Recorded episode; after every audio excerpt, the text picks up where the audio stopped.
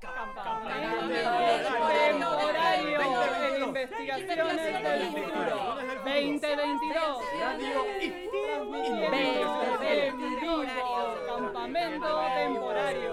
Fermento. Transmisiones.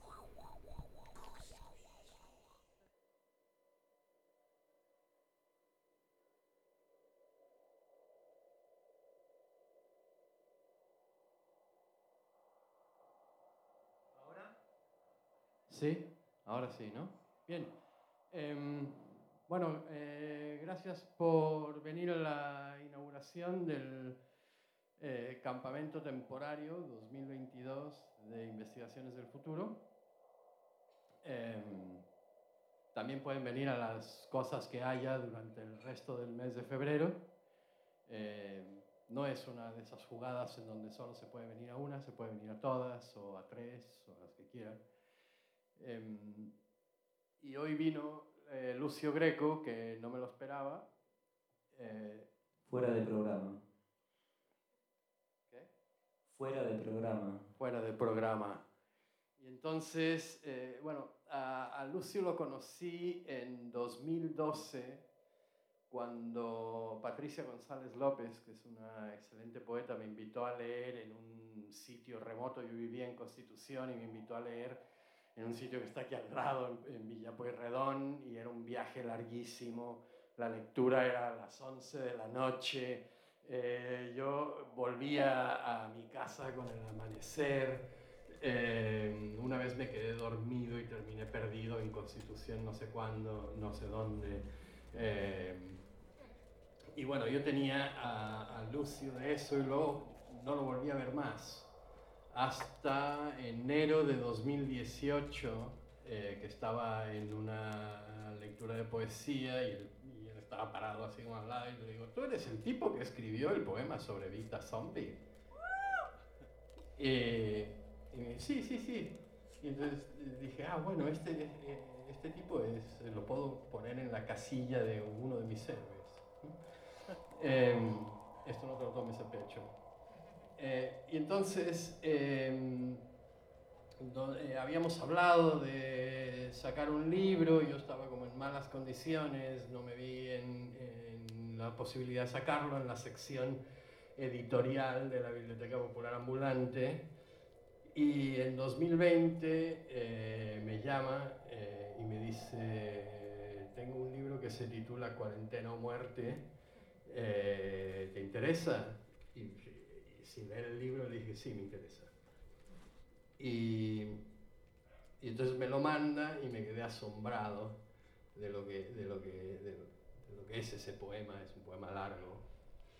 Y eh, entonces uno siempre cuando tiene héroes, esos héroes tienen que ser eh, unos mierdas, ¿no? Entonces me llama en 2021 y me dice, tengo la segunda parte. Eh, y le digo, bueno, entonces, ¿cómo esto cómo lo resolvemos? O sea, en lugar de sacar un libro nuevo, hagamos, hagamos uno para que la gente que compró el primero que eh, se sienta que queda mal y sacamos uno que era la segunda edición ampliada y la, la, la segunda parte se titula eh, Vacuna Divino Tesoro. Y, y, también eh, tengo la segunda parte, lo sacamos sí, sin leerlo, eh, esto es lo que, luego hablaré un poco de esto en el PowerPoint, pero esto es lo que Breton llamaba azar objetivo, ¿no? que es cuando eh, el deseo de uno se encuentra o confluye con lo que la realidad ofrece. Entonces, eh, por azar objetivo, eh, salió digamos, la segunda edición ampliada de Cuarentena o Muerte, que incluye Vacuna Divino Tesoro. Luego, hoy aparece eh, Lucio aquí y dije, bueno, ya que estamos, ¿por qué no te lees un, un cacho del libro? ¿Y qué va, qué va a ser? Vacuna Divino Tesoro, ¿no? ¿Qué va a ser un reclamo? ¿Eh? Reclamo. Ah. Quiero hacer un reclamo y lo quiero hacer públicamente a ver si tiene más efecto. Yo compré como seis de la edición anterior. Ah, Me bueno. gustaría tener aunque sea uno de, de esta, puede ser, si puede ser. Ese mismo, Ese mismo, gracias. ese mismo. Em, Un reclamo, viste, y funcionó, increíble. ¿ves? La Eh, primera vez que un reclamo se escuchaba. los reclamos subsiguientes serán eh, olvidados y silenciados. Eh, Claro, claro, no sí, que no se vuelva, que no se vuelva epidémico. Que no se vuelva costumbre. Eh, así que bueno, eh, Lucio Greco. Sí, sí. Hacelo lo que quieras. Te lo bajo, así podés movilizar. A ver ahí cómo estás. Decime. Oh, oh, oh. Perfecto, ¿Perfecto? está perfecto. Bueno, este es el libro en cuestión entonces, y creo que acá Roger tiene algunos ejemplares, pero yo lo voy a leer de teléfono así puedo usar una sola mano. Bueno, eh, muchas gracias, eh, muchas gracias Roger por esta invitación improvisada a leer, y a mí me encanta formar parte del catálogo de la Biblioteca Popular Ambulante. Amo esos libros, me encanta el, el delirio del, del carro para hacer libros, me encanta. Eh, así que también, también, también Herbe. Qué funeral tan regio y además todo en él repleto de simbolismo. Enormes macetas con cardones en flor llenan el Sancta Sanctorum. El cadáver del presidente descansa en el Congreso Nacional y pasan por delante de ese ataúd que parece tan pequeño grandes luminarias de la política argentina. Para el fandom del peronismo, este es el evento de la década. Hay una foto, por ejemplo, en la que Cristina toma la mano de su lemita, una estampa para la historia. Si alguien duda de la naturaleza increíble de esa imagen, alcanza con buscar en YouTube reacciones foto Cristina Zulemita. Se te caen los calzones. En la estampa, por supuesto, no se ve, pero ese contacto llenó de chispas el ambiente y llenó también de sueños de Argentina potencia las mentes más sensibles entre las presentes. En otra de las fotos memorables de ese día tan triste, el hombre gris, Alberto, presidente asintomático, está intercambiando aire con Miguel Ángel Toma, el Benigil justicialista, miembro ilustre de la renovación peronista, junto a otros imprescindibles, Grosso, Manzano, nombres que deberían estar grabados en oro en la página de la historia que le toque a nuestra patria, héroes populares, jamás traidores, que aparecen en el momento justo. Y de repente donde antes no había nadie, ahora están Grosso y Manzano y acompañan a Miguel Ángel para depositar frente al féretro la ofrenda de vacunas, las que se llevará Carlos al más allá. Vacunas donadas por gente de diversos puntos del país, traídas desde Jujuy a lomo de burro, desde la isla de los estados por la ruta del sol, arre, desde la pampa más seca, en avión, desde la cordillera. Ese fino colchón de vacunas, en total más de 700 dosis, son de varios laboratorios, menos Sputnik. Hasta acá llegó el amor, tampoco quedar tan pegados, o esa fue la intención del gobierno. Cuestión que el velorio es un éxito. La calle repleta de militantes que acompañan con respeto, incluso dolor genuino, y hacen cola ordenadamente, poniéndose alcohol en gel cada 15 minutos, agitando su cuerpo lo menos posible, quizá lo justo para hacer flamear una bandera. Hoy las patentes no son tema de discusión y las diversas agrupaciones políticas que representan a los diversos laboratorios se mezclan en una solución casi líquida que rodea el edificio del Congreso Nacional, que lo convierte en una isla fúnebre. 9 de julio, cuarentena estricta, un frío asqueroso, llovizna, el cielo es de plomo, se precipita sobre el asfalto, cubriendo la totalidad de la Avenida de Mayo, desde la Plaza Idem hasta la del Congreso, se reúnen todas las agrupaciones respetando la distancia social, cantando sus marchas propias y entonando el himno cuando suena por los parlantes, todas las gargantas al unísono, las banderas imponentes funcionan como marcas en el río de militantes. Bajo la inmensa bandera de Sputnik se encuentran hermanadas varias agrupaciones distintas que apoyan al gobierno, desde los más fanáticos hasta los progres culposos, todos justificadores seriales. Bajo la bandera de Moderna se ven cuatro grupos diferentes. En uno proliferan las remeras de Macri, en otro las gorras de la reta, el de más allá luce pines con la cara de Vidal y ese pequeño grupo, imposible de distinguir del resto, representa lo que fue el radicalismo. Sobre la 9 de julio, una bandera roja asombra por su extensión, pero mirando bien vemos que se trata de dos banderas diferentes. Una dice Sinopharm y la otra Sinovac. Se trata, por supuesto, de lo que antes llamábamos izquierda, o parte de ella, dividida a muerte entre las dos vacunas chinas. Pero hoy en paz, en comunión por la patria.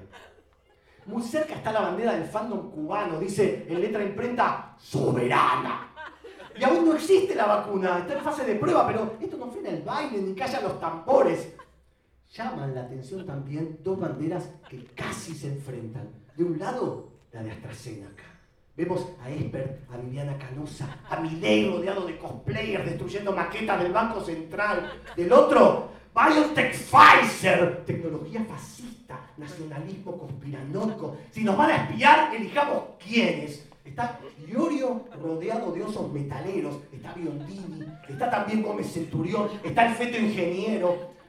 Más de 25 banderas más llenan la avenida, las dos plazas, la imagen recorre el mundo. Ahora se tensa el aire al máximo. En Casa Rosada está por salir el presidente. Alberto da unos pasos, deja las sombras del despacho y entra en las luces del balcón. Durante varios minutos resuenan los aplausos y hay muy poca atención. Hoy la patria nos convoca. No hay lugar para la lucha partidaria. Vacuna, divino, tesoro. Alberto va de un lado al otro del balcón, posando, señalando, saludando matando enanos a garrotazos, que no, pero es el tipo de chiste que hace Alberto cuando lo dejan improvisar, que es casi siempre, y aunque prometió no hablar en esta fecha tan patria, para no decir alguna inconveniencia, logró solamente con gestos despertar la ira de algunos de los grupos, la burla de otros, los apoyos de siempre. Un puñado de minutos y la despedida del presidente marca el final del festejo. Alberto ya se retiró, se fue directo a la cama sin cenar, sin tocar la guitarra, triste, con Dylan poco dispuesto a escuchar. Mientras en la plaza, sobre las avenidas, a medida que desconcentran, siempre respetando la distancia social, los militantes ya están sobre sus dispositivos, se pone en marcha la máquina más próspera del presente, la fábrica de memes. Quiero ver quién se anima a decir públicamente, como hacen cada Halloween, rompiendo las bolas con cuadros de Molina Campos, con banderas llenas de fases patrias, como si la Navidad fuera un, un invento santiagueño. Hoy en Argentina y en todo el mundo se festeja el Día de la Alegría por la vacuna. En inglés suena un poco mejor, es cierto. Vaccines Joy Day. A las justas quejas de patriotas les digo, tiempo al tiempo. Ya serán nuestras las celebraciones. O quizás China, puede ser. Mientras tanto, festejemos. Y por si algún troll se anima a discutirnos algo, a ponernos en entredicho, repasemos un poco la historia. Con el advenimiento de la vacunación masiva empezó a percibirse algo nuevo. La gente que se inoculaba experimentaba niveles extraordinarios, nunca antes vistos ni medidos, de euforia y alegría, de emocionalidad a flor de piel. Está registrado a cada vacuna una publicación. Todas esas fotos, esos videos, esas palabras emotivas y optimistas, esas arengas, están guardadas en numerosos discos rígidos en la cápsula del tiempo, caja fuerte que viaja hacia el futuro en el Museo del Bicentenario. Están guardadas y se siguen almacenando ahora mientras hablo, porque la campaña no se detiene y ya está pronto a inaugurarse el vacunatorio Isla Martín García. Gracias Alberto, Axel, gracias Cristina, a Néstor en el cielo. Bueno, me fui un poco. La cosa es que se escribieron numerosos papers sobre el tema. ¿Fue la pandemia de coronavirus el evento disparador de una expansión de la sensibilidad humana? Si nos comparamos con la oposición y su comportamiento, sí, sí. Míralos ahí. Es el grupo que no está inoculado, parias casi, pero todavía peleándola desde la tele, los diarios, las redes, escupiendo sus opiniones veneno. Es cada vez más grande la grieta. De este lado, la población vacunada, alzándose por sobre su naturaleza anterior, cada vez más genuina, más amorosa, más llena de anticuerpos. Puede sonar exagerado, pero no lo es. Somos mejores personas cada minuto que pasa. Y de ese lado, bueno, ya dije, el silencio. Las guerras civiles siempre se pierden.